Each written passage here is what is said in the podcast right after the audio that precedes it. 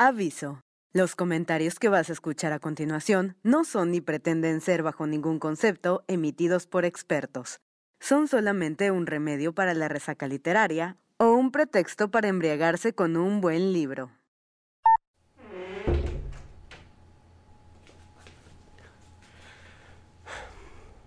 ¿Ya está grabando? ¿Sí? Ok. Book Talk. Hablemos de libros.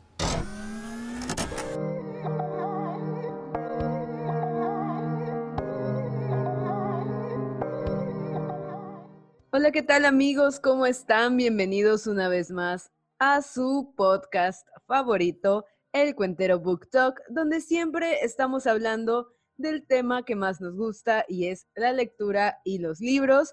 Yo soy su amiga Dafne Rogo y hoy les voy a estar acompañando con mi voz eh, para contar un poco más sobre los cuentos infantiles, tema que dejamos pendiente la semana pasada porque alguien, que no quiero decir su nombre, se apasionó con su cuento de El patito feo. Pero ya que no estamos diciendo nombres, no estoy señalando a nadie, pero quiero presentar a la única persona que me acompaña, que es Dante Rogo.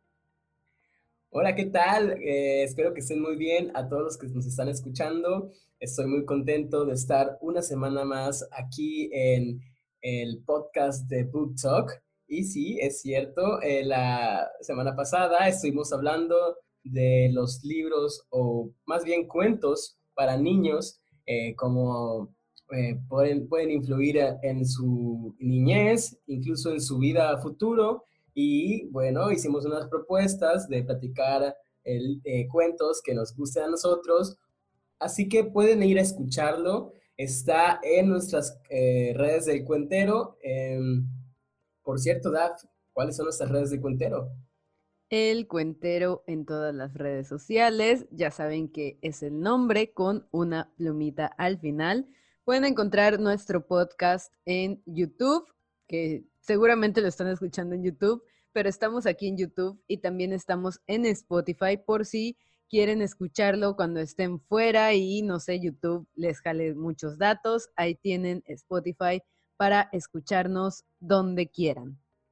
Claro, y bueno, no es la primera emisión que tenemos. Para los que eh, nos escuchan por primera vez, también tenemos algunos podcasts pasados que les podría resultar interesante, los invitamos a que se den una pasada por los, eh, los videos y podcasts que están por ahí regados en Spotify.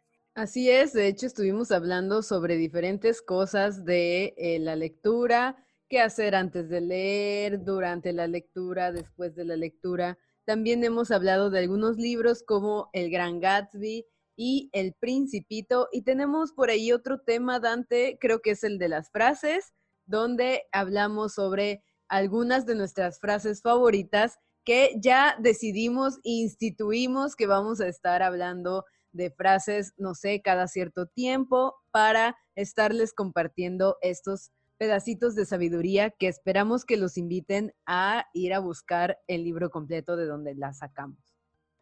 Así es, y como ya escucharon al inicio del programa, no buscamos tener opiniones expertas o tener eh, verdades absolutas, ni mucho menos decir que todo es como nosotros lo pensamos. Al contrario, la mesa de Book Talk está hecha para compartir distintas eh, ideas, distintas perspectivas, eh, incluso distintos sentimientos y emociones, ¿no? Que es lo que nos mueve a los lectores. Y dicho esto, em, creo, Daf, que eh, es muy importante recalcar antes de comenzar que nosotros eh, buscamos que la mesa de Book Talk no sea entre dos, sino que sea entre varias personas que nos están escuchando, así que damos mucha importancia a sus comentarios. ¿Qué tal si leemos algunos comentarios que dejaron en el video, en el podcast pasado? Sí, siempre estamos leyendo sus comentarios y la verdad es que les agradecemos mucho que se tomen el tiempo de escribir, porque algunos comentarios sí son largos y apasionados, así que la verdad es que sí valoramos que se tomen el tiempo de escribir para contarnos lo que les parecieron eh, pues los podcasts y nuestras palabras. Voy a empezar leyendo eh, de el más viejo al más joven, y no me refiero a de personas y de edad, sino del comentario más viejo al más reciente. Y la primera en comentar fue Cecilia Armenta, que dice, me gustó mucho su resumen del patito feo y con muy buenas reflexiones. Coincido que nuestra perspectiva cambia con la edad. Por ejemplo, yo soy súper fan de las películas de Disney y de las canciones, y ahora ya de vieja que las vuelvo a escuchar o cantar, me doy cuenta de lo que de verdad dice la letra y me quedo sorprendida. He de mencionar que son películas que hasta me las sé de memoria, los diálogos, las pausas y por su pollo las canciones. Ahora de grande digo, Disney mi corazón. Entonces, como bien dice Dafne, los niños no tienen ese prejuicio. Yo, por ejemplo, nunca leí nada de pequeña. Soy más bien una lectora nueva. Ahora que veo a mi hijo y el buen hábito de, leer, considero que es muy importante lo de leer cuento en su lengua materna, en mi casa español y de escritores mexicanos. No lo había considerado qué tan profundo puede ser para la mente de un niño el impacto visual de ver hablar de sus pueblos o de sus expresiones cotidianas reflejadas en los libros que lee hasta que Daphne lo mencionó. Hoy, por ejemplo, le dijo su papá, jugamos, entre paréntesis, videojuegos, y mi hijo le dijo, no, gracias, ya estoy por terminar Harry Potter. Y se fue a su, bueno, ella dice, y se largó a su cuarto. y pone también, ja, ja, ja. Va por el segundo libro de la saga y no le para la boca de la emoción de avanzar en la historia. Mi pobre marido tuvo un microinfarto, pero creo que sobrevivirá. un saludo a ambos y Dante, esperamos con ansias tu video final con tu opinión del gran Gatsby. No se les olvida, Dante. Sí, respecto al video, eh, sí lo voy a subir. Lo que pasa es que he estado súper, súper ocupado todas estas semanas y Dafne es testigo, no hemos parado en todas las semanas, ¿no? Así que ya habrá un espacio por ahí, a lo mejor este fin de semana no prometo nada. y, Lo digo, pero no prometo. Y muy interesante, ¿no? El comentario que decías, la perspectiva de que eh, no, le, no leías de, de, temprana edad, pero ahora eh, lees junto con tu hijo, ¿no? Es, es increíble cómo, cómo también no nos marca, ¿no? Justamente lo que hablábamos en, lo que hablábamos con el patito feo, ¿no? No, importa que en tu, en tu niñez no leías libros, ¿no? O sea, no leías los libros. Eh, quizás tu corral no veían libros, ¿no? Pero pudiste salir de ahí y luego eh, crecer y volver, volverte en un cisne lector. sí, así es. Yo creo que todos somos lectores. Todos, ¿cómo es? Todos nacemos de huevos de cisne. Todos nacemos siendo lectores. Es simplemente que desarrollemos nuestra capacidad. Y creo que algo eh, que podemos mencionar aquí es que, pues qué padre, ¿no? Que Cecilia en algún momento se haya acercado a la lectura y le esté inculcando a su hijo este hábito desde chiquito, lo cual obviamente va a hacer su vida más fácil en muchos aspectos, no solo el académico. Entonces, pues eso es lo interesante, ¿no? Ir aprendiendo y pues en el caso de ella, que tiene ahí un pequeñito con el cual experimentar, los niños son laboratorios, no olviden eso. Podemos experimentar muchas cosas con ellos y eh, pues ahí puede ir como acercándolo a distintos libros, distintos textos, textos ver qué, les gusta, qué le gusta y eh, bueno, ir por ahí encontrando pues beats en algún lugar o pequeñas pequeños pedacitos de información que le ayuden a ayudarlo a él a elegir sus textos, ¿no? Y a, leer historias que, que le sirvan y que además de entretenerlo, pues le llenen el alma. Bueno, y por acá tenemos a Carlos U2U2 que nos dice, hola familia Cuentero, les echo mucho de menos. Cuando esté disponible su correo de voz, intentaré mandar algunos audios. Gracias por sus comentarios sobre considerarme de su gran familia que cada día crece más y más. Espero y deseo que vaya todo muy bien por México, en especial en Tabasco. Me quedé impresionado cuando Daf dijo que estaban acostumbrados a los huracanes. Sí, estamos acostumbrados. Desgraciadamente, no sé si eso es bueno o es malo, Dante. Y esta semana un temblor. Ah, por cierto, y debo decir que platicábamos de que como buenos tabasqueños, o sea, en la Ciudad de México, pues sí han habido temblores muy, muy fuertes y peligrosos, pero en Tabasco generalmente un temblor no es como tan peligroso, entonces como buenos tabasqueños nos quedamos adentro de la casa, lo cual no debería darnos risa, pero bueno, es parte de nuestra cultura, ¿no? Bueno, voy a continuar porque ya nos estamos yendo por otro lado. Dice, me quedé impresionado, ah, bueno, eso ya lo leí. Yo estaría algo asustado, dice, los mexicanos tienen mucho valor y coraje Sobre los pods intentaré ser breve, de penúltimo grandes frases sobre soledad, autoanálisis, amor, relaciones tóxicas a todos los niveles, el perdón, comprensión, barreras, conocimientos, creencias, enseñanzas, decisiones, cambios y evoluciones. Felicidades. Aquí quiero hacer un paréntesis y me gusta mucho que Carlos siempre resume de lo que hablamos en el podcast, ¿no? siempre es como su comentario es, él hace como una recapitulación de todo lo que dijimos y la verdad es que yo lo agradezco porque a veces hablamos tanto que puede ser que, o sea, terminemos como olvidando de que hablamos al inicio. Nuestra capacidad de síntesis no es tan buena como la tuya, por eso es que nos llevamos siempre un poco más de la hora. Así es, entonces muchas gracias Carlos por esa recapitulación. Por acá dice, del, del cuento El patito feo me gustó el análisis. Podría compararlo con el principito, pero con matices. Los animales me recordaban a los habitantes de los planetas, ejemplo, gallina y gato al vanidoso y astrónomo, muy completo y educativo.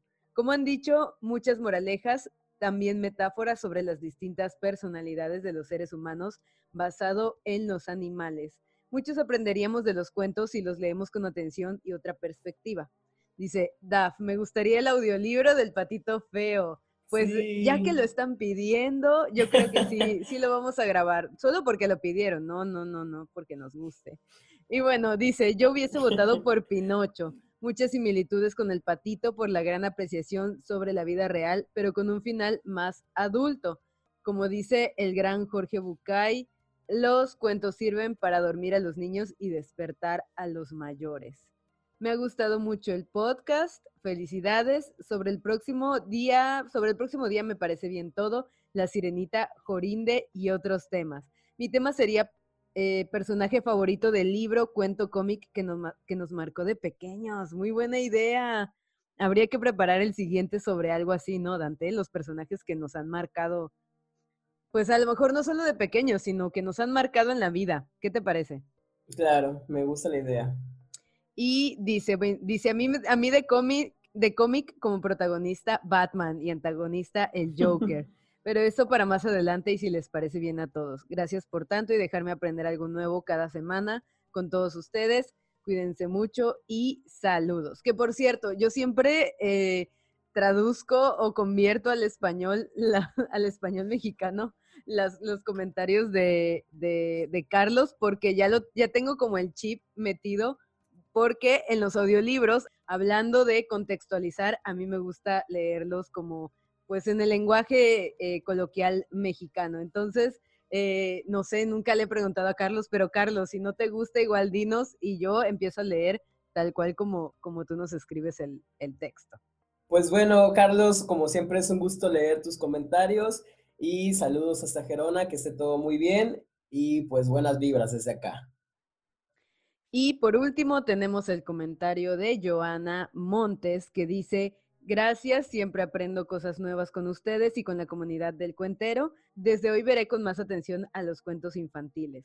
Con el patito feo tengo mucho que reflexionar. Creo que una de las grandes enseñanzas apunta a los prejuicios y los estereotipos que tanto mal nos hacen. También con el episodio de las aves que fueron cazadas, pienso que refiere a los obstáculos que al final terminan siendo enseñanzas y maneras de hacernos fuertes pues si las aves no hubiesen muerto, tal vez el patito se hubiera quedado con ellas y no hubiera sabido nunca que era un cisne. De nuevo, gracias, saludos. Estoy muy de acuerdo con cualquier tema que traten, su manera de abordarlos hace siempre que sea interesante, pero si he de, opinar, creo que estaría bueno hablar de personajes. Un abrazo. Me encanta esa reflexión, ¿no? Ese, ese análisis que le dio la parte que yo tenía dudas y creo que la, me apropiaré de esa reflexión. la haré mía. Sí, y pues muchas gracias por recomendarnos hablar de, eh, de personajes. Entonces yo creo que está decidido el próximo programa, el próximo podcast, estaremos hablando de eh, personajes que nos marcaron. Incluso, Daf, no sé si te parece bien, pero podemos eh, hacer la dinámica para el próximo programa, esta dinámica que es la cena literaria, ¿no? De eh, qué autor invitar a una cena o cuál te gustaría invitar, ¿no? Así es, eh, esta dinámica se refiere a hablar de 10 personajes con diferentes cualidades, entre ellas obviamente personajes que nos hayan marcado en la vida Y bueno, les voy a dar las pautas porque la verdad a mí me encanta esta dinámica, principalmente porque me gusta escuchar eh, pues otros personajes y además creo que es una forma muy bonita de recomendarte libros, ¿no? Porque te van hablando de un personaje que, que tiene algo de interesante. Entonces, les voy a ir diciendo y me gustaría que nos anotaran abajo a quienes invitarían a su cena literaria y lo comentamos la próxima semana. El primero es un personaje que cocina. Igual, Dante, tú ya ve pensando tus personajes, por favor. Un personaje que cocina. Obviamente pongan ahí qué personaje es. Si quieren, no pongan personaje que cocina, sino pongan uno, el nombre del personaje, de qué libro es y si quieren agregar por qué lo invitarían, ¿no? Eh, el dos es un personaje con dinero que pueda patrocinar tu cena. No me estoy adelantando, pero yo creo que sé qué personaje va a invitar Dante. Digo, claro que sí. Usa trajes rosas. Entonces, dos, nada más pongan dos y el nombre del personaje y de qué libro es y si quieren explicar, ¿no? ¿Por qué? El tres es un personaje que podría causar una escena, un personaje de esos que siempre hacen drama, que siempre están haciendo alboroto. Ese es el personaje tres. Ahora, personaje cuatro, un personaje divertido. Ese yo creo que no necesito explicar de qué se trata. Y el 5 es un personaje popular que pueda llevarse con la gente. Recuerden, un personaje popular que pueda llevarse con la gente. El 6 es un villano, el que ustedes quieran. Ahí sí me gustaría que explicaran por qué invitarían a ese villano a la cena. El 7 es una pareja, o sea, es, serían dos personajes, pero que vayan juntos, ¿no? Que sean pareja en una de las historias que hayan leído. El 8, un héroe o heroína o si quieren héroe y heroína, como prefieran. El 9 es un personaje menos preciado y el 10 el personaje que ustedes quieran. O sea, el que les hizo falta de la lista y que marcó su vida, lo pueden escribir ahí. Entonces, me gustaría mucho que eh, participaran en la dinámica y pongan nada más el número y el nombre del personaje y de qué libro es. Y si quieren agregarle ahí una explicación de por qué lo invitan a la cena, pues estaría padrísimo para que igual lo comentemos. Dante y yo traeremos la próxima semana nuestros personajes y les vamos a ir contando por qué los invitaríamos. Yo creo que esta dinámica es muy divertida, al menos a mí me gusta mucho y eh, pues estaría padre para igual ir recomendando libros, y recomendando personajes y que vayamos sabiendo de qué se tratan las historias. Así es, Daf, y si les parece, les vamos a dejar la dinámica cena literaria todos estos puntos que acaba de decir Daf lo dejaremos en el primer comentario. Así es, para que lo puedan leer, no tienen que aprenderse de memoria los números y para que participen. La verdad es que ya me emocioné y ya quiero que sea la próxima semana para que empecemos con esta dinámica. Pero bueno, ya cerrando la parte de los comentarios y este diálogo que siempre tenemos con ustedes, vamos a seguir hablando de los cuentos infantiles para hablar de la sirenita y también mencionar a Jorinde y Joringel, que es el cuento que nos eh, recomendó eh, Joana Montes. Y bueno, antes igual de hablar eh, de la sirenita en especial, hay dos cosas que me gustaría abordar sobre precisamente los cuentos infantiles. por ejemplo, lo que decía Cecilia sobre la contextualización es muy importante porque los cuentos no solamente entretienen y enseñan a los niños, ¿no? Hay una cosa muy importante que siempre hay que tomar en cuenta con los cuentos infantiles y es lo que diferencia un cuento del otro y es que sean terapéuticos, o más bien los cuentos infantiles son terapéuticos. Por ejemplo, ustedes escuchan el patito feo y si de grandes sienten como una conexión con el patito y se sienten como como que, ay, yo también puedo ser como el patito, imagínense cuando son niños, ¿no? Eh, el impacto que tiene sobre un niño el poder ver sus pensamientos reflejados, porque esto es importante. Los niños no siempre te cuentan lo que sienten o lo que piensan, ¿no? A lo mejor porque piensan que los adultos no los van a entender o piensan que los adultos no viven lo mismo que ellos, pero es muy común que los niños no te digan realmente lo que están pensando, ¿no? Entonces estos cuentos tienen elementos que hablan de cosas como, por ejemplo, cuando me siento diferente, o por ejemplo de la muerte, ¿no? Hay personajes eh, en los cuentos donde se muere uno de los padres, son cosas que a lo mejor no hablamos con los niños, pero eso no significa que los niños no piensen en eso y que no les dé miedo que suceda, ¿no? Entonces, el hecho de que estos cuentos hablen de estos temas ayuda a que los niños puedan expresar sus pensamientos o sentirse acompañados en sus pensamientos, ¿no? Y esto hace que superen ataduras emocionales que puedan tener y puedan como apoyarse del cuento para eh, sentirse acompañados. Y no solamente los libros eh, o los cuentos para niños, ¿no? Todos los libros son terapéuticos.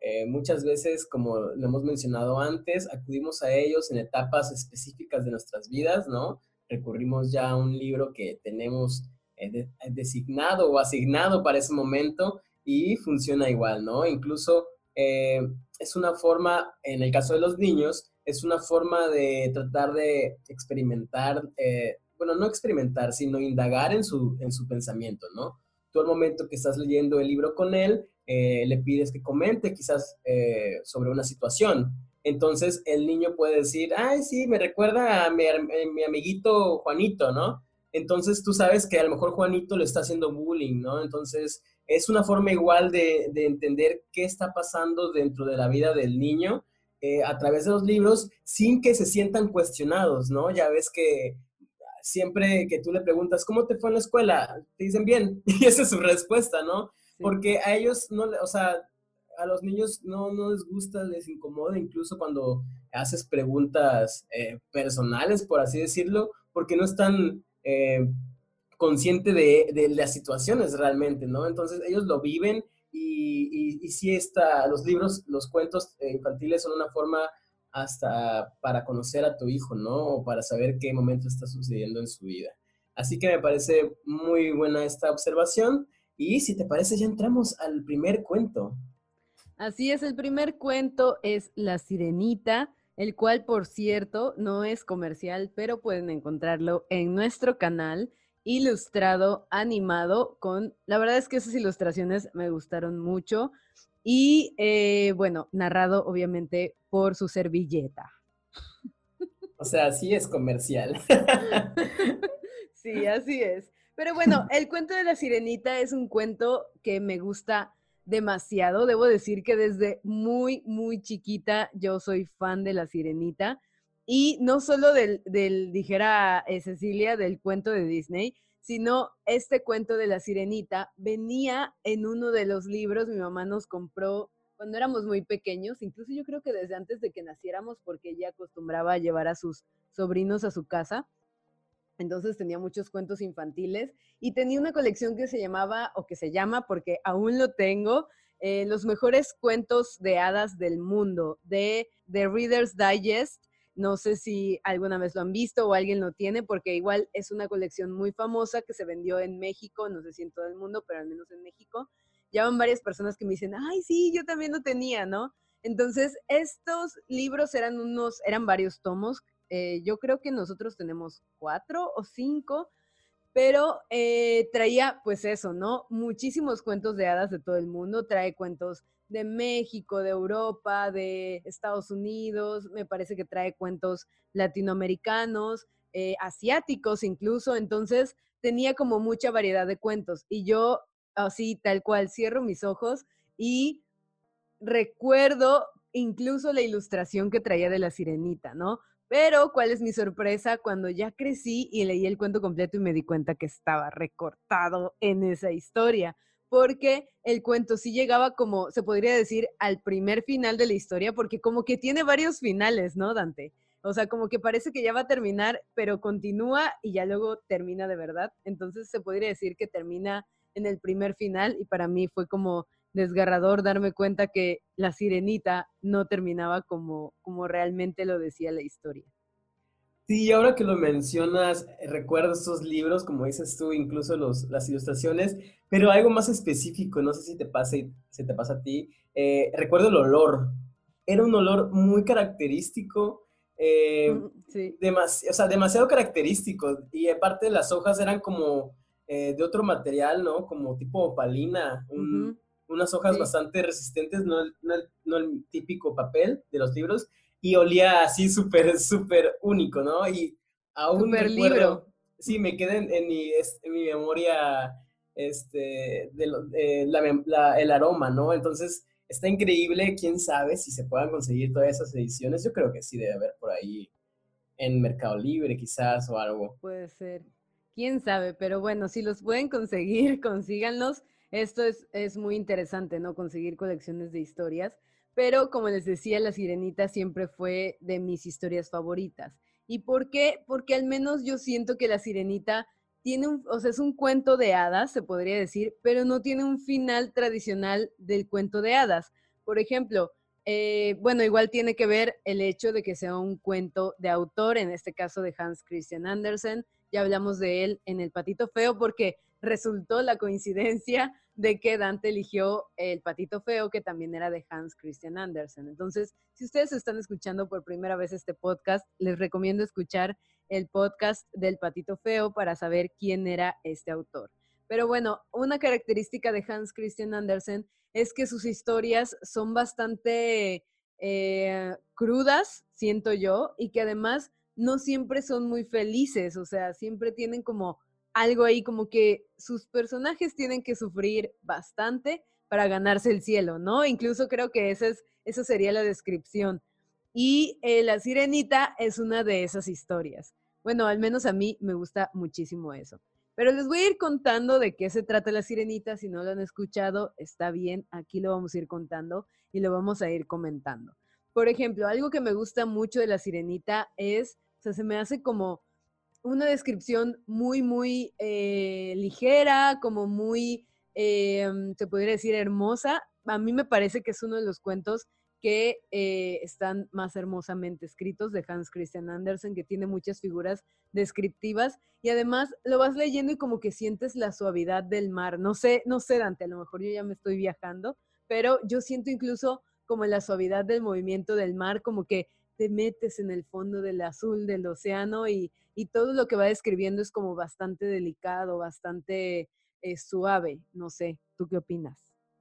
Sí, algo que ya pudimos observar también en el Patito Feo es que tiene sus instantes de inspiración para descripción así bastante, eh, como dices tú, bella, ¿no? Una descripción muy bella de, lo que quiere decir. Y, y, bueno, incluso yo siento que este libro de la sirenita, no sé, me atrevo a opinar que no lo tenía pensado como para un cuento para niños, ¿no? Como que Christian Andersen, este, este, este cuento en especial, lo escribió más con otra intención por ahí, no sé, siento que no está como que pensado para niños como tal, sino que por ahí tuvo que adaptarlo, ¿no? Incluso yo he sentido, eh, hace poco estaba dando un taller de cuentacuentos y quería contar la sirenita, y cuando lo quise abordar sentí que ni siquiera era narrable en el aspecto de contarlo como un cuento, ¿no? O sea, como que a fuerzas tienes que leerlo o sea, o leerlo en voz alta o leerlo directamente de la página, pero como contar la historia se pierden muchos detalles que son muy hermosos y que son importantes, ¿no? Entonces, sí, yo siento que eso que tú mencionas es relacionado a lo que yo sentía, ¿no? Como que es un cuento muy maduro, o se podría decir quizás para niños más grandes, y tal vez por eso estaba recortado en, la colección de cuentos de eh, los mejores cuentos del mundo. Pero bueno, La Sirenita lo que, por eso se me hace como difícil irlo, irlo, narrando aquí, y es que la sirenita, eh, bueno, tenía como una aspiración, se podría decir, ¿no? Ella quería salir a, eh, pues a la superficie, y al parecer ningún ser del mar salía a la superficie, al menos las, sirenas, hasta que eran, se podría decir, lo suficientemente maduras para enfrentar lo que había allá afuera, ¿no? En este caso, 15 años, que si hablamos de los humanos, a los 15 años no eres tan maduro, pero como que se da a entender que no dejaban salir a las sirenas a la superficie hasta que tuvieran cierto nivel de madurez, ¿no? Entonces ella se la pasaba suspirando y decía, ¿cuánto me gustaría salir a la superficie para ver el cielo que dicen que es tan bonito y escuchar esto y hacer el otro, ¿no? Y la abuela siempre le decía, eres muy joven, dentro de unos años, eh, cuando tengas 15, te van a dar permiso para ir. Entonces, ella solamente le quedaba como soñar con el mundo de los hombres y... Eh, pues satisfacer su curiosidad con los relatos de sus hermanas, ¿no? Que le decían qué era lo que pasaba allá afuera. Entonces, se podría decir que la sirenita eh, pues tenía esta curiosidad, ¿no? Que todo mundo ha tenido cuando es pequeño. Y además, la sirenita, además de ser la princesa y que era, creo, la más hermosa de sus hermanas, tenía una virtud y era que cantaba muy hermoso, ¿no? Y venían todos los peces de todos lados a escucharla cantar. Entonces se podría decir como que el autor nos, nos pone a ver que la sirenita era como nosotros, ¿no? Le gustaba, como cualquier niño, le gustaba cantar, le, era muy curiosa y tenía anhelos, ¿no? Quería llegar a algún lado a hacer algo. Y bueno, por fin, obviamente llega el cumpleaños, ¿no? ¿Cómo es? No hay tiempo que no se cumpla, ni plazo, ¿no? ¿Cómo es? Algo así. no hay fecha que no llegue y plazo que no se cumpla. Y la sirenita pues por fin tuvo 15 años y pudo salir, ¿no? Y el papá le dijo, bueno, ya tienes edad, ve, respire el aire, ve el cielo y lo que quieras, pero recuerda que el mundo de arriba no es como el de nosotros, ¿no? Y esto es importante. ¿Cuántas veces no nos han dicho, y no solo de pequeños, sino de grandes, recuerda que ese no es tu lugar, ¿no? Y solamente lo puedes admirar, pero no puedes, eh, pues, ir más allá. Entonces, él le decía que, y eso es algo muy importante, que eh, los hijos del mar no tienen alma como los hombres, ¿no? Entonces, prácticamente le decía, no te acerques a ellos porque te van a traer desgracias. Y bueno, la sirenita obviamente estaba emocionada, decidió irse a la superficie muy contenta y eh, pues simplemente llega y ve que todo es hermoso, ¿no? Y empieza como a, a admirar el cielo, admirar el agua, incluso el sol, yo creo que no conocía el sol, entonces empieza como a deslumbrarse, deslumbrarse con todo, pero lo que más asombro le causó fue un barco que se acercaba, que se acercaba lentamente hacia donde ella estaba y para ella fue como el primer contacto con los hombres, ¿no? O sea, ver el barco para empezar, eh, pues un aparato, un objeto tan grande, ¿no? Eh, y que iba nadando, iba flotando, entonces pues obviamente ella no estaba familiarizada con esto y además escucha a los hombres que están hablando, ¿no? Y ella dice, a mí me gustaría hablar con ellos, pero obviamente eh, pues se veía diferente, ¿no? Tenía una cola de pescado en vez de piernas y dice, jamás seré como ellos. Entonces se queda como un poco triste, pero observando a los hombres. Y ahí se da cuenta de que todo el mundo estaba muy contento y que estaban vitoreando a el capitán, ¿no? Y que tenía, incluso mencionan que tenía 20 años. Y la sirenita ahí es donde ve al príncipe, a el capitán y se podría decir que queda enamorada de él, aunque no diga, el texto no dice que está enamorada de él, solamente es como que no puede dejar de mirarlo y dice que una extraña sensación de alegría y sufrimiento al mismo tiempo que nunca había sentido con anterioridad le oprimió el corazón. No sé, Dante, si tú has experimentado ese tipo de sensaciones. Se llama amor, amigos míos. no se, llama puede amar saber, sin sufrir. Exacto, se, se, llama saber que estás contento, pero que probablemente termines llorando. ¿Qué decía el principito? Uno se expone a llorar un poco si se deja domesticar. Así que eso es lo que le pasaba a la sirenita, ¿no? La sirenita está ahí embobada con el hombre prácticamente y eh, de repente empieza como a haber mucho aire, el mar empieza como a encresparse y se da cuenta de que va a haber una tempestad, un huracán. La sirenita está viviendo en Tabasco. Entonces eh, empieza a gritar, cuidado el mar, pero obviamente pues, ¿qué pueden hacer los marineros? Ya están ahí en medio de, del mar y eh, pues simplemente el, eh, el, barco se hunde y ella eh, como que quiere ayudarlos y empieza a nadar y se da cuenta de que el capitán está ahí como entre las olas, lo rescata y nada hasta la orilla con el capitán. O sea, imagínense eso. Digo, yo sé que la sirenita era una, era pues un ser del mar, un hijo del mar, una hija del mar, pero pues simplemente nadar con un hombre ahí inconsciente, que es cuando uno está así como todo su peso muerto prácticamente, pues sí fue un gran esfuerzo que hizo la sirenita, ¿no? creo que, creo que no es tan grande el esfuerzo, es, es, es tiene cola de pez, no usa las manos para nadar, ¿sí sabes? Pesa y se hunde, pesa y se hunde. ¿Sabías que el agua amortigua, se, eh, recibe todo el peso, la tensión del agua. Sí, claro que sí, pero no deja de ser, no dejas de arrastrar algo, intenta nadar conmigo encima. Yo no soy un pez.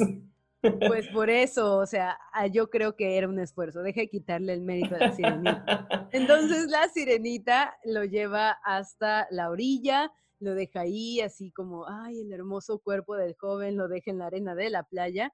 Y eh, se quedó bastante triste, la verdad, porque se dio cuenta que no tenía piernas y no podía como que salirse, ¿no? De, del mar. Entonces se queda ahí como cuidándolo, dándole calor con el cuerpo, porque bueno, ella sabe que los hombres pues no son como, como los seres del mar y no pueden estar como eh, perder eh, calor en el cuerpo. Hola Jack de Titanic. Entonces empieza como a, cuidarlo hasta que escucha que llega gente a eh, pues como a socorrerlo, ¿no? Hay como que hay alguien que, que ve que hay un hombre en la playa, un náufrago y corren a, socorrerlo. Entonces, la sirenita, pues obviamente sale corriendo al mar, pero se queda observando qué es lo que pasa. Y eh, cuando el joven, el capitán, abre los ojos, ve a una hermosa mujer, que es una de las que iba entre la gente que, que lo encuentran en la playa, y le da las gracias por haberlo salvado, ¿no? O sea, esta mujer se quedó con el crédito del nada segundante, nada esfuerzo de la sirenita. Sí, de hecho, no sé si te parece, hacemos una pausa hasta ahora para comentar un poco lo que ha sucedido.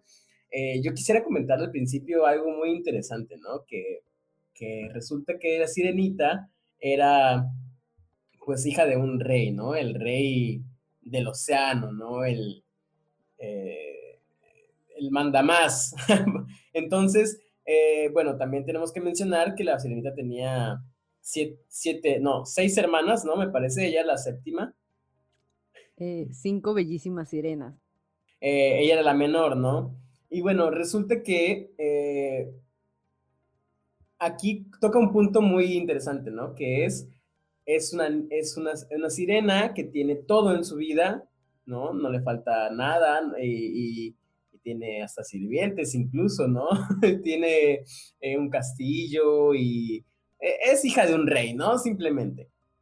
Pero notamos que ella se sentía vacía incluso, a comparación de las hermanas que estaban muy felices con su vida en el castillo y parecía que no tenían mucha intención o no estaban tan eh, emocionadas por conocer otro tipo de mundo, pues se sentían cómodas dentro de él. Entonces, eh, la sirenita no, a pesar de todas las comodidades y todo lo que le brindaba ser hija del rey, eh, pues sentía ese anhelo, ¿no? Quizás esa, ese vacío en su interior no se sentía quizás, no sé, a lo mejor se sentía sola, incluso no sabemos, porque recordemos que el cuento es muy, muy corto, eh, entre paréntesis, porque no, no, no profundiza sobre sobre la vida de cada personaje, ¿no? Nos da como que información muy básica. Entonces, habría que imaginarse, ¿no? ¿Qué hay detrás de todo esto?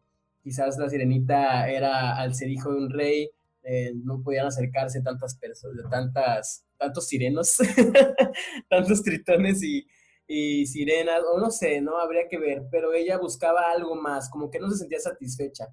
Entonces, eh, como todos los sirenas, como mencionas, al llegar a cierta edad podían salir a la superficie, pero simplemente como para conocer, ¿no? ¿Qué hay afuera del mar?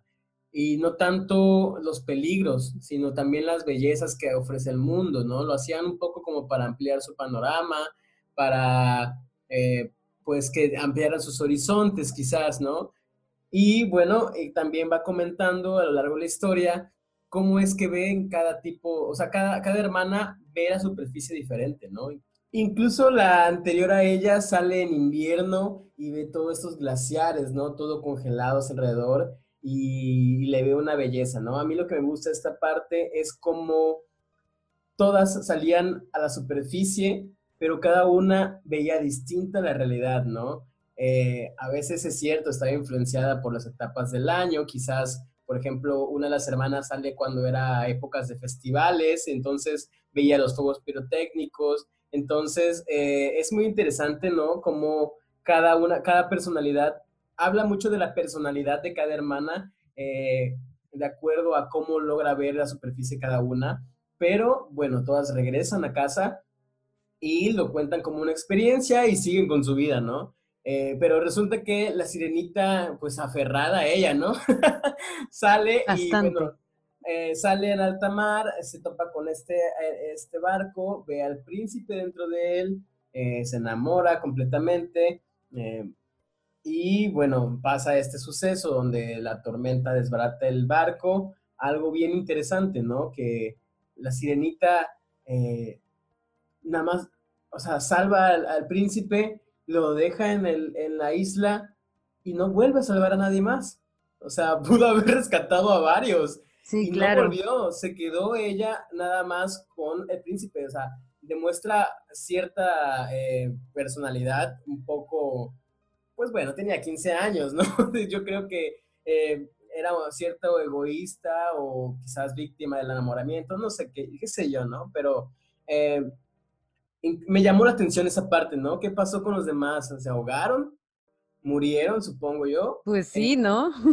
Claro, o sea. ¿No los rescató? Fue el único que quedó vivo, entonces eh, habla mucho de la personalidad, eh, pues bastante, no sé, es algo psicosomático que tiene ahí la sirenita, la verdad. O sea, tiene ahí serios problemas. Bueno, bueno, es que ella estaba interesada en el príncipe, ¿no? O sea, tampoco era hermanita de la caridad, o sea, ella salió y además recordemos que el papá le dijo, ¿no? De que no se involucrara y ella ya estaba, o sea, como, como criatura del mar, ya se estaba involucrando en salvar a un hombre que pues de no haber estado ella ahí se hubiera muerto, ¿no? Porque decía que ellos no tenían alma como los hombres. Entonces, yo creo que ahí son varias cosas, ¿no? Porque la sirenita al fin y al cabo no era humana, recordemos, ni había crecido en nuestra sociedad donde hay que ser buenos con el prójimo. Entonces, son como concepciones diferentes de lo bueno y lo malo, a mí me parece, ¿no? Claro, es válida la opinión y bueno, yo sigo pensando esto, ¿no? Yo creo que incluso eh, lo mismo, de, que no tenía tantas preocupaciones, sino que estaba acostumbrada a tener resuelto todo, ¿no? Entonces, yo creo que, eh, que ahí sí, o sea, es un punto que me llama la atención, nada más quería comentarlo.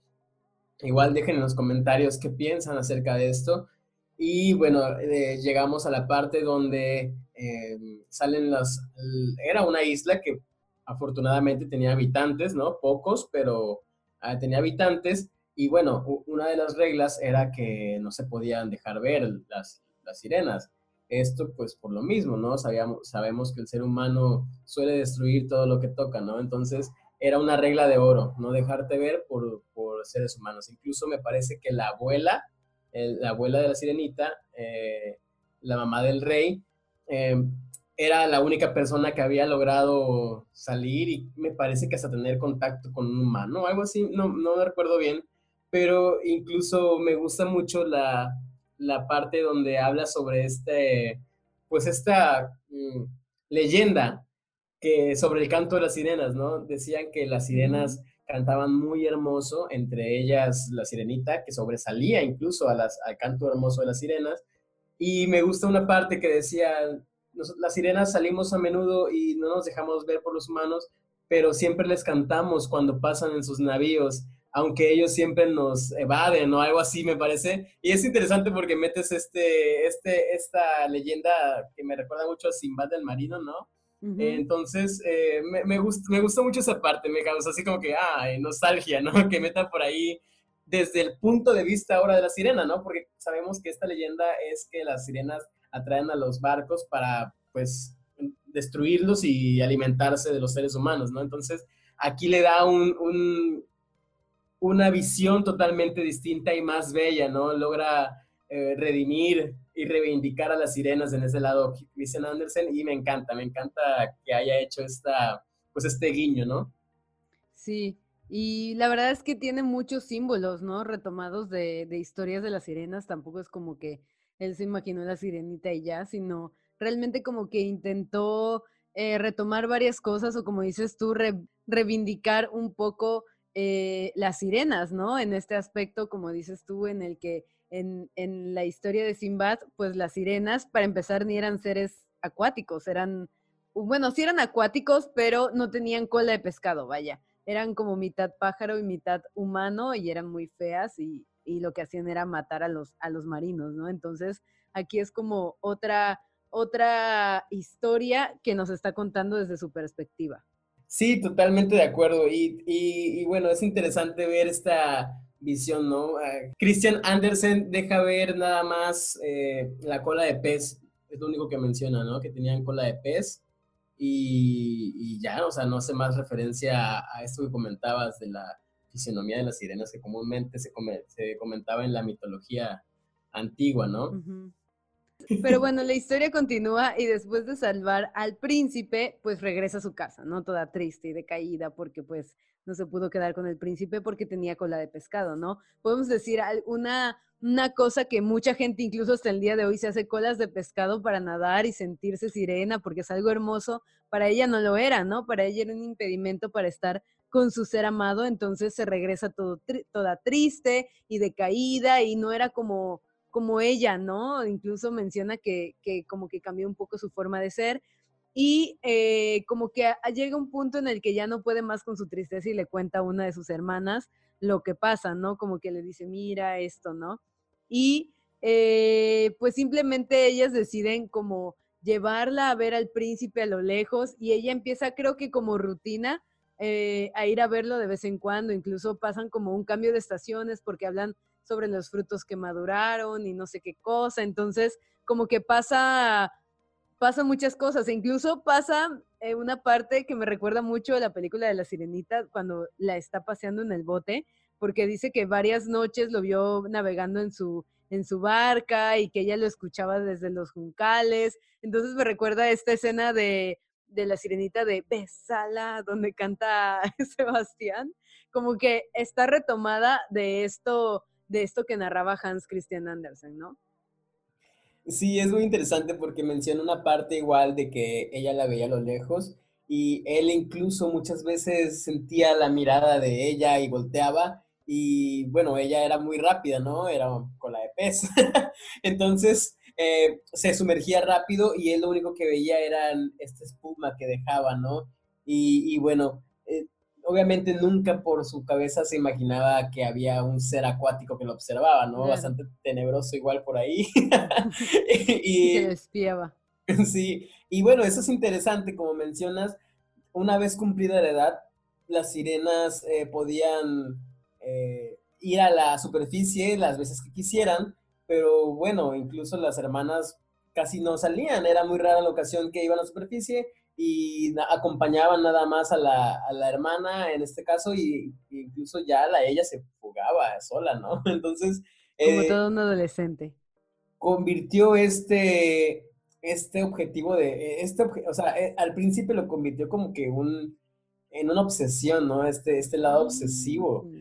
Y bueno, el príncipe totalmente desentendido del asunto. es bastante creepy. Sí, y de hecho ella se pone como que cada vez más quiere ser parte de los hombres, ¿no? Más afecto por los hombres, por los hombres se podría decir, y empieza a preguntar a la, a la abuela, ¿no? Eh, ¿qué, qué, pasa con los hombres que si viven eternamente, como las sirenas? Y ahí sabemos igual un poco más sobre las sirenas, porque la abuela le dice, bueno, eh, su vida es más breve y nosotras vivimos creo 300 años o una cosa así, y dice, y cuando nos morimos, o sea, como no tenemos un alma eh, inmortal, dice, eh, pues morimos y nos convertimos en espuma, ¿no? Y ella dice, y a ellos les pasa algo similar porque se convierten en, en tierra prácticamente. Entonces, me gusta mucho este, esta explicación, estos símbolos que utiliza Hans Christian Andersen para explicar un poco el ciclo de la vida y, y muchas cosas que pasan. Entonces, ella es como, bueno, dice la, la sirenita, ¿no? Yo quisiera cambiar todo lo que yo tenga por, por, eh, por estar con ellos, ¿no? Por estar un día con, con, las personas humanas, incluso la abuelita es como, no, nosotras somos mucho más dichosas y somos mejores que los seres humanos, ¿no? Pero ella pues sigue simplemente como, como dices tú, obsesionada con el príncipe, o sea, ella lo que quiere, no tanto el príncipe, bueno, no sé, a lo mejor sí era el príncipe, pero era como lo que simbolizaba, ¿no? Lo que ella no era o lo que ella no tenía. Sí, otra cosa que me parece interesante y que mencionan en ese punto, cómo las sirenas tenían esas creencias, o bueno, tenían estos, no podría decirse mitos, sino ellos aseguraban, ¿no? Que las, que las eh, sirenas mm, vivían longevamente, ¿no? Vivían muchos años, eh, muchísimos más que los seres humanos. 300 eh, años. 300 años, pero al momento de morir, su alma era mortal, ¿no? Hablando del, del alma, ¿no? Su cuerpo incluso se volvía espuma al momento de que las sirenas morían, se volvían parte del mar, pero eh, de ahí no pasaba, ¿no? Entonces, los seres humanos, a pesar de que vivían menos, eh, tenían un alma inmortal que pasaba a... Incluso me gusta la forma en que lo describe, ¿no? Que se vuelven polvo. O sea, las sirenas se vuelven espuma en el mar y los seres humanos nos volvemos polvo en la tierra. Pero a diferencia de las sirenas que se quedan en el mar eternamente, nosotros el mismo aire nos levanta y nos vuelve parte del viento y del viento a tal, ¿no? Y incluso lleva, lleva, poco a poco va elevándose el polvo hasta que llega a las nubes y llegamos al cielo. Me, parece bastante eh, interesante cómo menciona el cielo con esta ideología de, de pues, del, religión, ¿no? Como el cristianismo, eh, un cielo, entrar al cielo, ¿no? Esta, esa metáfora. Sí, de hecho utiliza mucho en, la en la novela, en el cuento, eso, ¿no? Lo, de, lo del cielo y el alma. Así es, y hablaba también, eh, me gusta mucho de que hablaba de que el ser humano al momento de volverse polvo y todo esto podía renacer, ¿no? Renacer en otras especies y tener un ciclo de vida infinito a pesar eh, de que vivieran menos, ¿no?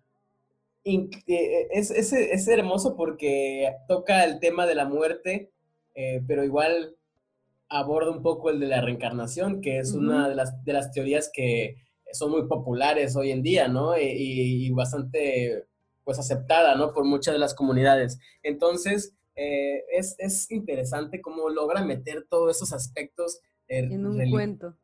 No religiosos, pero de creencias en un cuento para niños, ¿no? aparte, aparte. Y, bueno, es bellísimo igual la forma en que lo cuenta y me parece que es digno de leerse. A mí me parece que ya había mencionado que el cuento es bellísimo. No sé, no sé por qué no lo por qué lo estamos repitiendo, no es cierto. Pero sí, el cuento es bellísimo, todo, o sea, todo lo que él toca es como wow, o sea, realmente podemos decir que por algo hay un un premio que, que, se llama Hans Christian Andersen y es como el Nobel de la literatura infantil, ¿no? Porque este hombre realmente escribe unas cosas hermosas.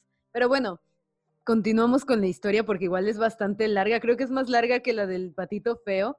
Pero bueno, el caso es que eh, pues esta sirenita sigue obsesionada con el príncipe y ya que la, la abuelita le explica, ¿no? Lo del alma y todo esto, ella incluso dice, no, yo cambiaría mi alma inmortal, o sea, como la que tienen los hombres, por estar un día con ellos. Y la abuela es como, no, no, no, que no digas esas cosas, pero ahí ya nos damos cuenta de, de qué tanto, cuán, qué tanto es el anhelo que tiene la sirenita y qué tanto podría sacrificar por alcanzar lo que ella quiere, ¿no? Y vemos que después de eso, ella creo que la, la, la, abuela como que le deja ver algo, como que hay una manera en que ella podría deshacerse de, su cola de pez. Y pues sabemos que decir esas cosas en frente de alguien obsesionado no es lo mejor. Entonces, en, un, en una fiesta que hay en el Palacio del Mar, ella decide escabullirse, ¿no? Decide que todo, como todos están ahí eh, ocupados en la fiesta, es su momento para escapar y visita a la bruja de las profundidades y bueno, obviamente le dice yo lo que quiero, o sea, ya sé lo que, es más, creo que la bruja le dice ya sé lo que quieres e incluso le dice esto es tonto, pero te voy a ayudar, ¿no? Porque al fin y al cabo por algo es bruja. pero eh, le dice que le va a dar la cola de pez a cambio de su voz, que es hermosísima, y ella es como, ah, este, ah, bueno, porque aparte la, eh, a la abuelita lo que le dice es que hay una forma como de deshacerse de su cola de peso, de estar con el hombre, ¿no? Que ama, y es que encuentre un amor que sea más fuerte que el de su madre y de su padre, ¿no? Entonces ahí es donde ella se le ocurre ir a buscar a la bruja y la bruja le dice, sí, está bien, dice, te puedo dar eh, la figura humana, pero nunca vas a poder regresar al palacio y si no conquistas el amor del príncipe, eh, que te ame, o sea, que incluso se olvide de su madre, o sea, imagínense lo que, lo que pedía, se olvide de su madre y de su padre y se aferre a ti con alma cuerpo y que haga que el sacerdote, que el sacerdote una sus manos, o sea, que se case con él, dice que entonces, si no lo hace la primera mañana después de su boda con otra, se partirá su corazón y que se convertirá en espuma flotante del agua, o sea, prácticamente que morirá, ¿no? Y ella es como, escucha todo eso y dice, sí, acepto, o sea, es como mujer, o sea, escucha lo que, lo que te está diciendo, o sea, todo lo que te arriesgas, pero de todas maneras ella le dice, bueno, tienes que pagarme con tu voz, y ella incluso le dice, bueno, pero si me quitas mi voz, ¿qué me queda? ¿No? O sea, ese era el atributo que ella consideraba su mejor atributo, y la bruja incluso le dice, bueno, tu figura, tus ojos, o sea, es como eso, ¿no? O sea, solamente la belleza de tu voz es lo único que importa, tienes otras cosas hermosas y que valen también, ¿no? Entonces le da una plática para levantarle la autoestima y bueno, le dice eh, que tome el brebaje y todo eso. Y la princesita, la sirenita, lo toma y se va incluso así como como triste porque va a dejar a su padre, pero es tanto el amor o el anhelo que tiene por el príncipe que aún así se va y llega a la playa en donde le encuentra, que adivinen quién, obviamente, el príncipe completamente desnuda, o sea, era parte de la estrategia también por ahí. Entonces él la recoge porque pues también el príncipe era buena persona, se acuerda de que en algún momento él también fue náufrago y se la lleva a su palacio yo quisiera hacer una pausa en este momento porque eh, me parece muy importante comentar esta parte de la bruja. ¿Estaba desnuda? Ah. No, de la, parte de la bruja, ¿no? Eh, es cierto que ella buscaba no solamente al príncipe, sino tener una alma inmortal. Creo que ahí es un punto a, a favor de la sirenita.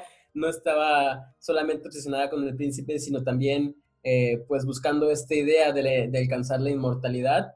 Eh, mm, bueno, pero no podemos dejar a un lado, ¿no? Todo lo que sacrificó por, por este ideal. Entonces, sacrificó familia, sacrificó una vida ya construida, sacrificó 200 eh, años más de vida, ¿no? Entonces, habla mucho y se puede interpretar de varias maneras, ¿no? Por ejemplo, puedes decir, ay, qué decidida la sirenita. Hizo todo por alcanzar su ideal.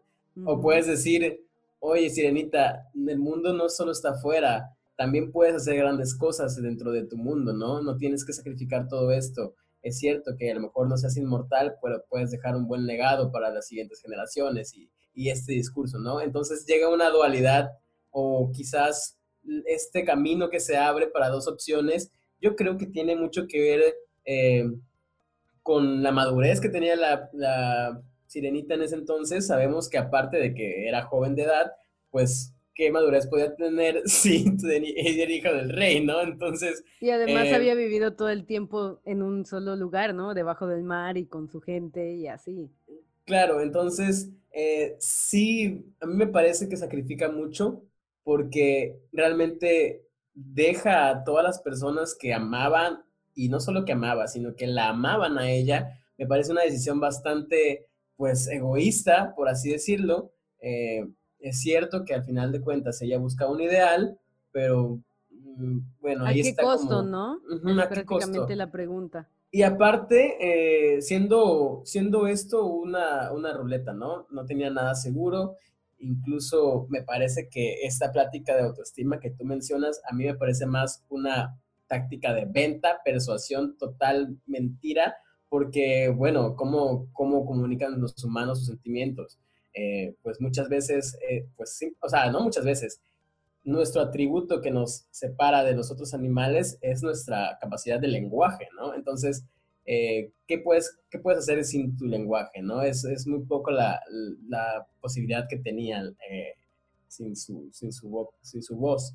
Entonces, eh, se me hace que esta bruja logra su cometido al 100%, por algo es bruja. De hecho, me gusta la parte donde dice, ya sé a dónde vienes. O sea, al momento de entrar, porque hay muchas veces que leemos o vemos películas donde dice, hola, ¿qué quieres, que qué quieres saber sobre tu futuro? Y es como, bueno, si eres, si eres adivina ya deberías saberlo, ¿no? y esta, esta bruja sí cumple con eso, ¿no? Porque antes, desde que llega ya sabe lo que quiere, ¿no? Entonces me parece divertido comentarlo.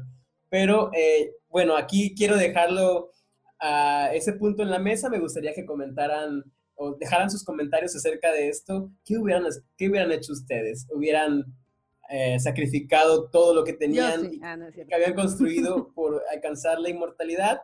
¿O eh, hubieran pues buscado otras formas, ¿no? Bueno, ella no buscaba la inmortalidad. O sea, no estaba buscando la inmortalidad de su alma, lo que estaba buscando era estar con el príncipe. O sea, yo creo que volverse humana era como, de entre todo, lo menos que buscaba era la inmortalidad. Y algo que tú mencionas sobre el lenguaje, yo creo que el mismo Hans Christian Andersen nos contesta dentro del mismo cuento eso que tú cuestionas, porque bueno, lo que pasa es que obviamente la sirenita le encuentra el príncipe, le da todo, absolutamente todo, eh, ropa, atenciones, y el príncipe siempre le dice a ella, me doy cuenta de tu afecto, o sea, incluso aunque ella no tenía voz, él le dice muchas veces, me doy cuenta de tu afecto, me doy cuenta de tu devoción, y eh, incluso hay una parte en donde dice, no me amas por encima de todos los demás, parecían decir los ojos de la pequeña sirena cuando él la tomaba en sus brazos y le besaba la hermosa frente. Y él le respondía verbalmente, sí, te quiero más que a todos, porque eres la que tiene mejor corazón, la más adicta a mí y porque te pareces a una muchacha que envié una vez, pero que jamás volveré a ver. O sea, ahí el mismo Hans Christian Andersen nos dice, la sirenita no tenía voz, pero se daba a entender, ¿no? Porque, bueno, hay otro tipo de comunicación, no solo la verbal, sino también hay comunicación no verbal, ¿no? Y prácticamente la sirenita, con todo lo que le dijo la, la reina, la bruja, ella se comunicaba con el príncipe, porque incluso hay partes en donde ellos dialogan y a mí se me olvida que la, que la sirenita no habla. Entonces, yo creo que sí, o sea, hay forma de comunicarse y ella lo hacía, ¿no? Pero bueno, ella está ahí, él se da cuenta de su afecto, pero aún así se podría decir que el príncipe pues no tenía en su mente casarse. Digo, al fin y al cabo, como dices tú, era príncipe y no tenía en su mente casarse con una chica que había encontrado ahí en medio del mar, ¿no? Entonces, eh, creo que lo empieza como a presionar sus padres, que se tiene que casar con una princesa y esto y el otro.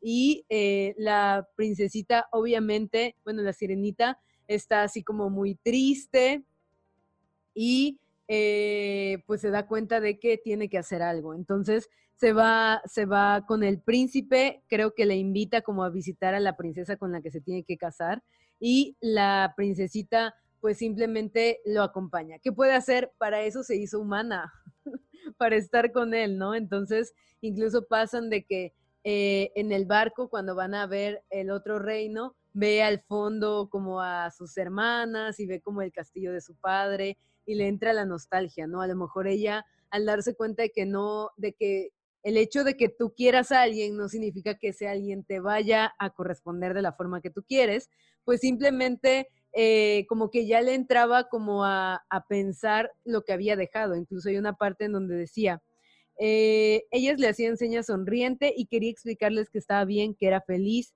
pero no podía, dice, o sea, habían otras cosas que eh, interferían en esto. Entonces, luego llegan ahí donde estaba la, princesa y ella estaba así como, bueno, voy a ver esta mujer si es más hermosa que yo y em, pues iba a conquistar al príncipe, ¿no? Y cuando la ve se da cuenta de que nunca había visto un ser tan perfecto, que era una hermosura, y el príncipe se da cuenta que ella es hermosa y le dice a la princesa, esa es la princesa la que le dice, que le dice, eres tú la que me salvó cuando yo yacía como un cadáver en la costa, ¿no? Y, y la abraza y todo, y la, la, la princesita simplemente eh, se le rompe el corazón, ¿no? Prácticamente, que era lo que, lo que decía la bruja, pero no se le rompe por el hechizo, sino que se le rompe porque, pues, por lo que sucede. Entonces, ella, eh, él simplemente la ve ella como una fan, prácticamente, porque le dice, qué feliz soy, le dice añadiéndose, dirigiéndose a la sirenita, se ha cumplido el mayor de mis deseos, tú te alegrarás de mi dicha, pues me quieres más que a todos. O sea, el príncipe también era como que se daba cuenta que la sirenita lo amaba y él como que le restregaba ahí que, eh, que lo quería más que a todos, pero nunca hizo tampoco como por decir, eh, pues no me quieras tanto porque yo me voy a comprometer o algo así. También la, él. la dejó en la friendzone. sí, la friendzoneó y la sirenita yo creo que ahí se dio cuenta de eso, ¿no? De que una cosa es que tú quieras a alguien y otra cosa es que sea ese alguien te quiera a ti. Hola Gatsby. Incluso él la ilusiona, porque recuerdo que hay una parte donde le dice, si yo no, le, si yo no logro encontrar a esta mujer que vi al momento de despertar cuando me salvaron, yo no me voy a casar con nadie más, me casaría contigo, que eres la segunda mujer más importante en mi vida y la más parecida a ella. O sea, a pesar de eso, o sea, solamente porque se parecía a, ella. Entonces, ajá, entonces es bastante eh, curioso, ¿no? Como la sirenita, aparte de, que ya se había dado cuenta que no tenía ninguna posibilidad con el príncipe, eh, pues seguía ahí, pues, pues qué otra cosa le quedaba, ¿no? Entonces, eh, es bastante interesante. Hay algo que me, me, gustaría recalcar que comentaste sobre la inmortalidad, que ella no buscaba la inmortalidad. Inconscientemente sí, porque, bueno, ya ves que yo soy bien romántico.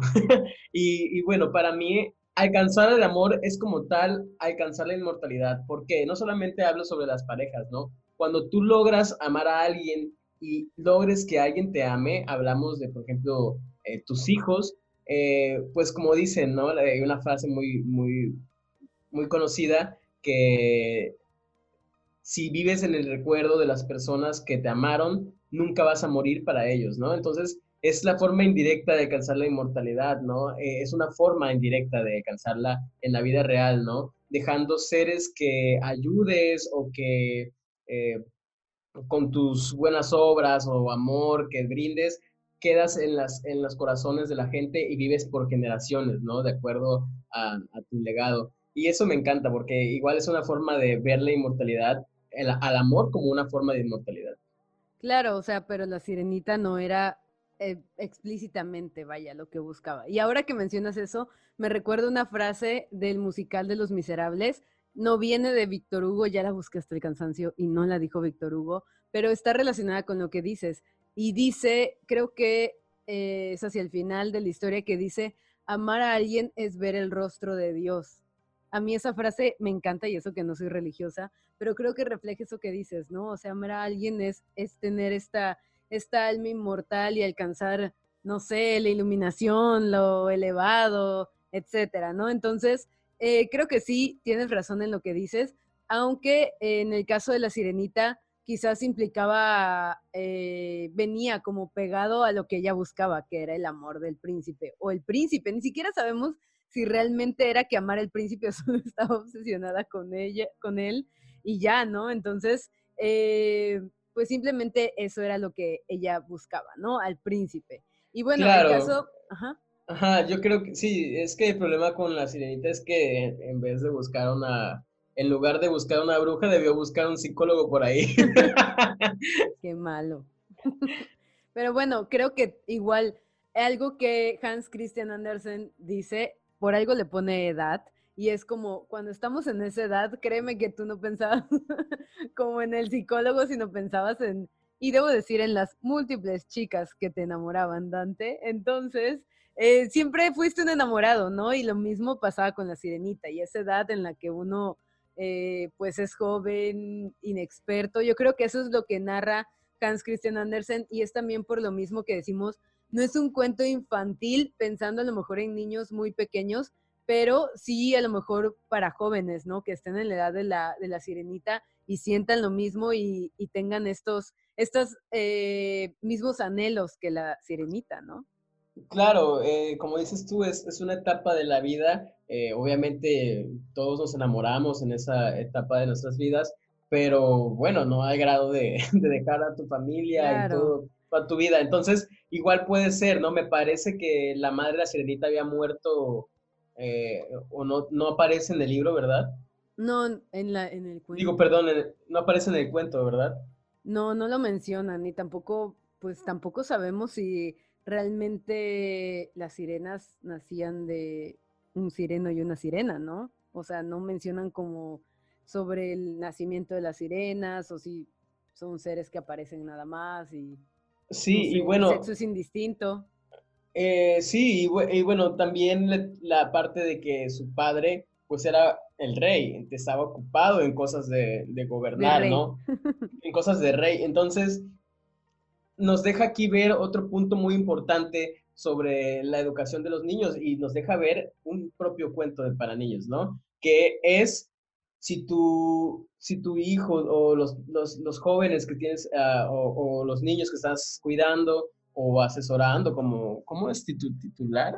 Sí, que están bajo tu tutela, eh, van a tener estas etapas de vida donde van a estar perdidos, ¿no? Van a priorizar eh, de una forma pues no tan adecuada eh, sus emociones y bueno, habla también de la importancia, ¿no? Cómo tienes que ir acompañando a estas personas, a estos niños, a estos jóvenes en su crecimiento para que no se vuelvan espuma al final, ¿no? Entonces, me parece muy buena, muy buen acierto de hacer este análisis porque, bueno, deja ver también la responsabilidad que tienen los padres en las decisiones de sus hijos, ¿no?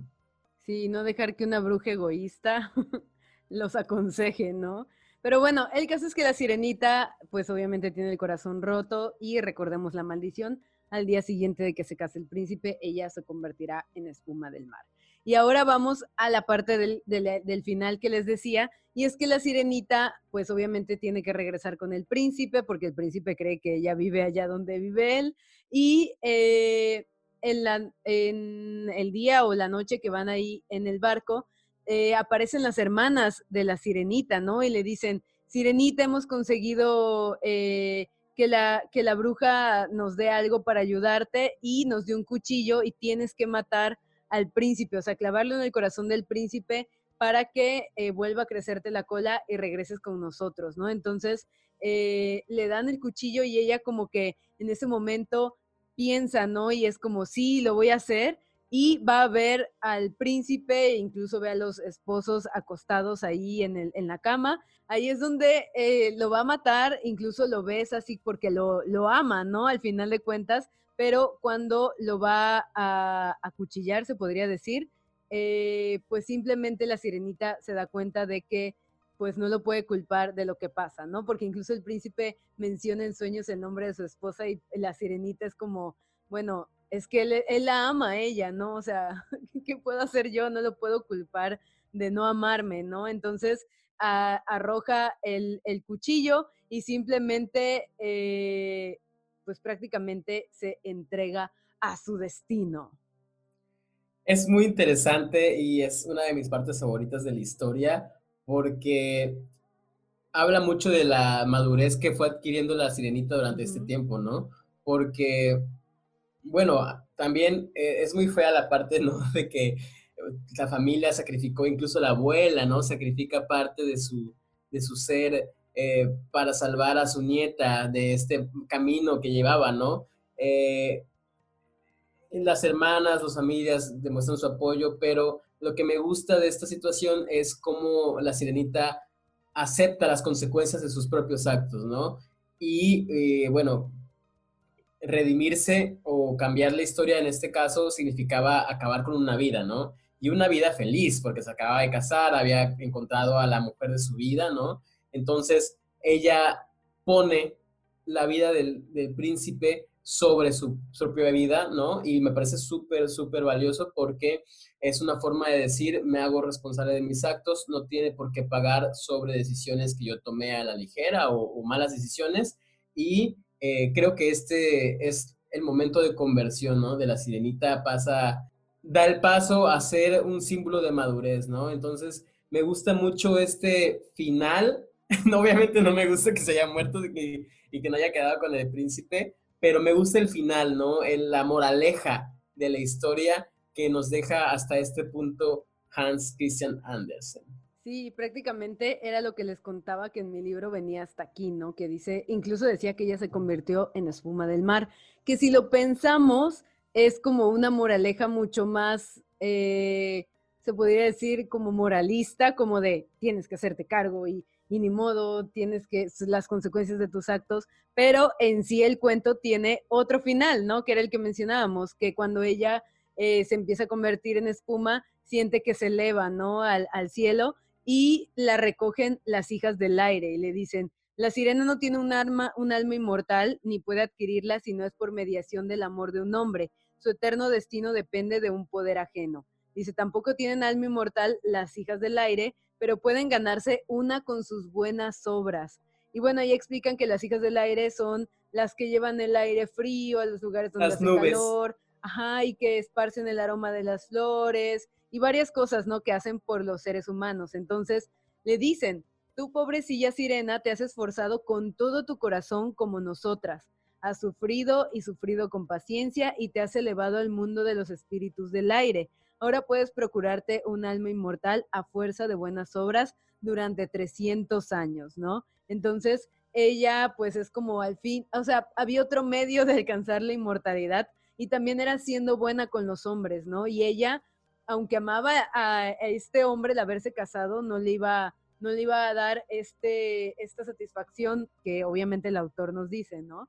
Eh, de, de, alcanzar el alma inmortal por sus propios medios, ¿no? Y es haber sufrido, haber, pues prácticamente no haber culpado al príncipe o no haberlo matado por culpa de, de lo que ella había elegido, ¿no? Y se vuelve una hija del, del, del viento y se va con las, con las, con las eh, hijas del viento, del aire, e incluso voltea a ver y están eh, los príncipes, bueno, el príncipe y, su esposa, y ella es como, ay, sí, o sea, los ama, pues los ama ya a los dos, y eh, pues simplemente ese es como el final de la sirenita, ¿no? Alcanzó esta inmortalidad de alma que se merece no por porque amara a un hombre como tal, sino o porque la hubiera convertido en ser humano una bruja, sino porque por su pureza del alma y por sus acciones, ¿no? Para mí, ah, ese final es bellísimo, la verdad es que me gusta mucho. Dante, por favor, es, dinos. Es uno de los mejores finales que he leído en un cuento o quizás en un libro, incluso.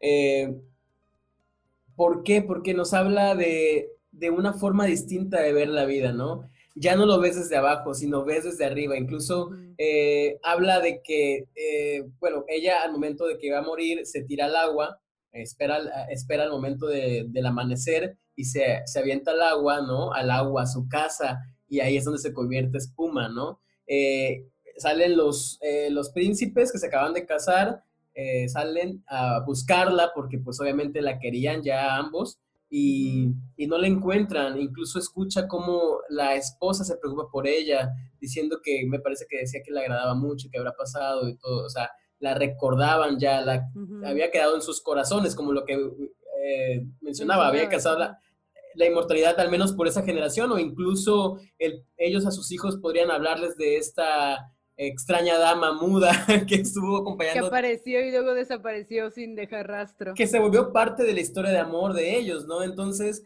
eh, ella tiene otra visión desde arriba, ¿no? Cómo se da cuenta de cosas y creo que incluso baja y los toca por última vez. Besa a la novia.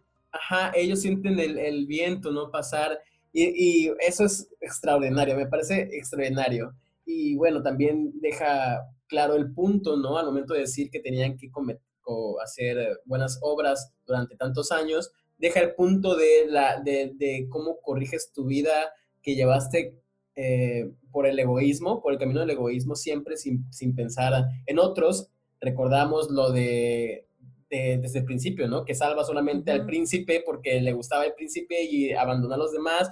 Eh, pasamos también que abandona a la familia por irse a buscar al príncipe, otro punto de egoísmo. Hablamos también de eh, el punto del, de pues, eh, de que deja el sacrificio de la abuelita para irse, uh, que había hecho, ¿no? Para que regresara ella a casa, otro punto de egoísmo. Y entonces llega el punto culminante donde ella decide no ser egoísta y poner la vida de otra persona sobre y donde incluso ser egoísta le iba a traer un beneficio. o sea, era, como, era el momento en el que ser egoísta iba a ser comprensible pero, ella decide no serlo. Claro, e y, si te das cuenta, es gracias a, esa decisión final fue que, alcanza la, la, inmortalidad, porque es gracias a esa acción que logra elevarse al cielo. Entonces, la moraleja se recalca una vez más, una vez más y, bueno, me parece extraordinario. Y a mí me gusta, eh, bueno, me gusta mucho el final eh, donde le deja un mensaje a los niños Hans Christian Andersen. Lo voy a leer textualmente, dice. Eh, bueno, ella le dice a las hijas del aire, dentro de 300 años nos remontaremos de este modo al reino de Dios. Y le dice una de sus compañeras, podemos llegar a él antes, Entramos volando invisibles en las moradas de los humanos donde hay niños y por cada día que encontramos a uno bueno, que sea la alegría de sus padres y merecedor de su cariño, Dios abrevia nuestro periodo de prueba. El niño ignora cuando entramos en su cuarto y si nos causa gozo y nos hace sonreír, nos es descontado un año de los 300. Pero si, no, damos con un chiquillo malo y travieso, tenemos que verter lágrimas de tristeza y por cada lágrima se nos aumenta en un día el tiempo de prueba, ¿no? Es como un mensaje para los niños, pórtense bien porque van a ayudar a que la sirenita alcance su alma inmortal más rápido, ¿no? Y yo creo que incluso leyéndolo me da mucha risa porque me imagino diciéndole a mis hijos de, no te portes mal, porque entonces por cada lágrima que la sirenita abierta va a estar más tiempo ahí con el alma errante. Como que sería una buena forma, en vez de decirles va a venir por ti el coco, los puedo chantajear eh, con, la sirenita y que por su culpa la sirenita nunca va a ser inmortal. Precisamente eso te iba a comentar, ¿no? Cristian se nos regala una, una frase un pequeño chantaje que le puedes dejar a tus hijos, ¿no? Para que eh, se porten bien en las noches y se vayan a dormir, por favor. Entonces, me, encanta, me encanta. Y bueno, ya nada más, nada más para cerrar, eh, aquí quería, eh, porque me encanta el debate, ya saben que me encanta el debate, quería debatir tu punto que decías sobre el lenguaje y creo que el mismo Christian Andersen nos deja en claro la importancia de la, del, del lenguaje como comunicación, decías tú, es cierto que se puede y es bastante importante los otros tipos de comunicación, pero el lenguaje nos deja que es el, el, el, más importante. Si tú sientes como te sientes, piensas o puedes resolver algún problema hablando las cosas, es una forma más fácil, más directa y más rápida de solucionarlo y dejar, pues, dejar menos cosas a la, a la percepción o a la, a la suposición, ¿no? En este caso lo dice, eh, eh, lo dice y hace referencia a esto cuando la sirenita tenía ganas de decirle que ella era la que le había salvado realmente, ¿no? Si ella hubiera tenido voz, hubiera podido contar eh, quizás su versión, hubiera dicho que la persona que le había salvado era ella, no tenía que mencionar que era una sirena, simplemente que estaba ahí por la costa o algo así, no sé. Entonces, creo que su voz sí hubiera cambiado el hecho y quizás le hubiera dado una posibilidad de alcanzar la mortalidad como ella lo había pensado. Bueno, dijeras, como es debatible, eh, yo creo que no hubiera cambiado, porque el príncipe a quien reconocía como su salvadora porque la había visto era la princesa, ¿no? Porque había abierto los ojos y la había visto a ella. Él, nunca vio a la sirenita. Él buscaba a la, a, la, a la mujer que tenía en sus pensamientos porque lo había salvado. Entonces, digo, eh, volvemos a, a, eso, ¿no? O sea, qué tan, qué tan debatible es el hecho de, del lenguaje. Si realmente hubiera cambiado o no, digo, eso lo podemos eh, platicar, pero yo creo que, que al final Hans Christian Andersen nos deja esto, ¿no? Que es como que, que tus acciones valen más que tus palabras, ¿no? Incluso, o sea, lo que hizo la sirenita vale más que todo lo que, lo que dijo eh, anteriormente, ¿no? Entonces, igual el mismo príncipe, o sea, todo lo que él decía, realmente lo que importó fue que al final se casó con la mujer que él quería casarse porque lo había salvado, le había salvado la vida y era esta, esta chica que era perfecta y no sé qué tanto describe, ¿no? Pero bueno, ahí queda eh, la interpretación. Ustedes díganos qué opinan sobre todo lo que comentamos. Y bueno, con esto terminamos nuestros dos programas, nuestros dos podcasts de eh, cuentos infantiles. Obviamente nos gustaría analizar más y eh, pues podemos igual en algún momento retomar otros cuentos que ustedes nos recomienden. Pero la próxima semana estaremos hablando de nuestros personajes preferidos. Recuerden que en la descripción les vamos a dejar nuestros, eh, bueno, más bien los puntos eh, de cómo deben elegir a sus personajes y decirnos 10 personajes que invitarían a su cena literaria. Así es, entonces llegamos al fin de este podcast. Qué triste, pero eh, nosotros sabemos que ustedes tienen cosas que hacer, no queremos quitarles más su tiempo, es valiosísimo. Pero bueno, gracias por acompañarnos una vez más. Para los que nos sintonizan por primera vez, gracias por acompañarnos. Espero que les haya gustado y los esperamos la próxima semana. Así es, la próxima semana estaremos hablando de 10 autores que, más bien, perdón, de 10 personajes que nos gustaría invitar a una cena literaria. Recuerden participar, por favor, en los comentarios, pongan sus personajes y también como aviso, trasladamos el podcast para el sábado, lo habíamos estado publicando el jueves, pero nos dimos cuenta que eh, pues teníamos como muchas cosas atravesadas en la semana, entonces mejor los viernes grabamos el podcast para que ustedes lo escuchen los sábados. Así que escríbanos, coméntenos antes del viernes para que podamos leer sus comentarios y eh, compartirlos aquí. Lo que decían de los espacios para grabar, eh, no tenemos exactamente una aplicación, sería cuestión de buscarla, en donde ustedes puedan dejar un buzón de voz pero lo que pueden hacer es grabar una nota de voz en su teléfono y enviarla al correo del cuentero, que es el guion bajo cuentero arroba outlook.com. Se los vamos a dejar en los comentarios. Ahí pueden enviar una nota de voz de 10 minutos si quieren y participar en el programa, participar en el podcast de forma pues un poco más cercana, ¿no? Que escuchemos sus voces y sintamos que están aquí con nosotros. Claro, creo que es muy interesante escuchar sus opiniones en viva voz porque, bueno, sabemos que el lenguaje es lo más importante, ¿verdad, Daphne? y bueno, eh, quiero cerrar con las redes sociales recordándoles que eh, nos pueden encontrar en YouTube, Spotify, Facebook, Instagram como El Cuentero. Y también recordarles, Daph, que tenemos otros proyectos, o bueno, hay otros proyectos dentro del Cuentero Así es, este, domingo vamos a comenzar a comentar Cumbres Borrascosas, un libro que ustedes decidieron eh, leer y que la verdad está muy interesante. Ya estuve platicando con algunas de las chicas del Círculo de Lectura y todas coincidimos en que es un libro que nos dejó como un extraño sabor de boca y que nos gustaría comentarlo. Así que, por favor, únanse. Este domingo vamos a estar comentando del capítulo 1 al 5 si se quieren unir pero no tienen tiempo de leer, está en audiolibro en el canal. Les voy a dejar eh, en la descripción los links para que lo escuchen y comenten el domingo en nuestra página de Facebook a las 7 de la noche en horario de la Ciudad de México. Los esperamos ahí. Pues esto fue todo por hoy. Yo soy Dante Rogo. Yo soy Dafne y adiós. Adiós.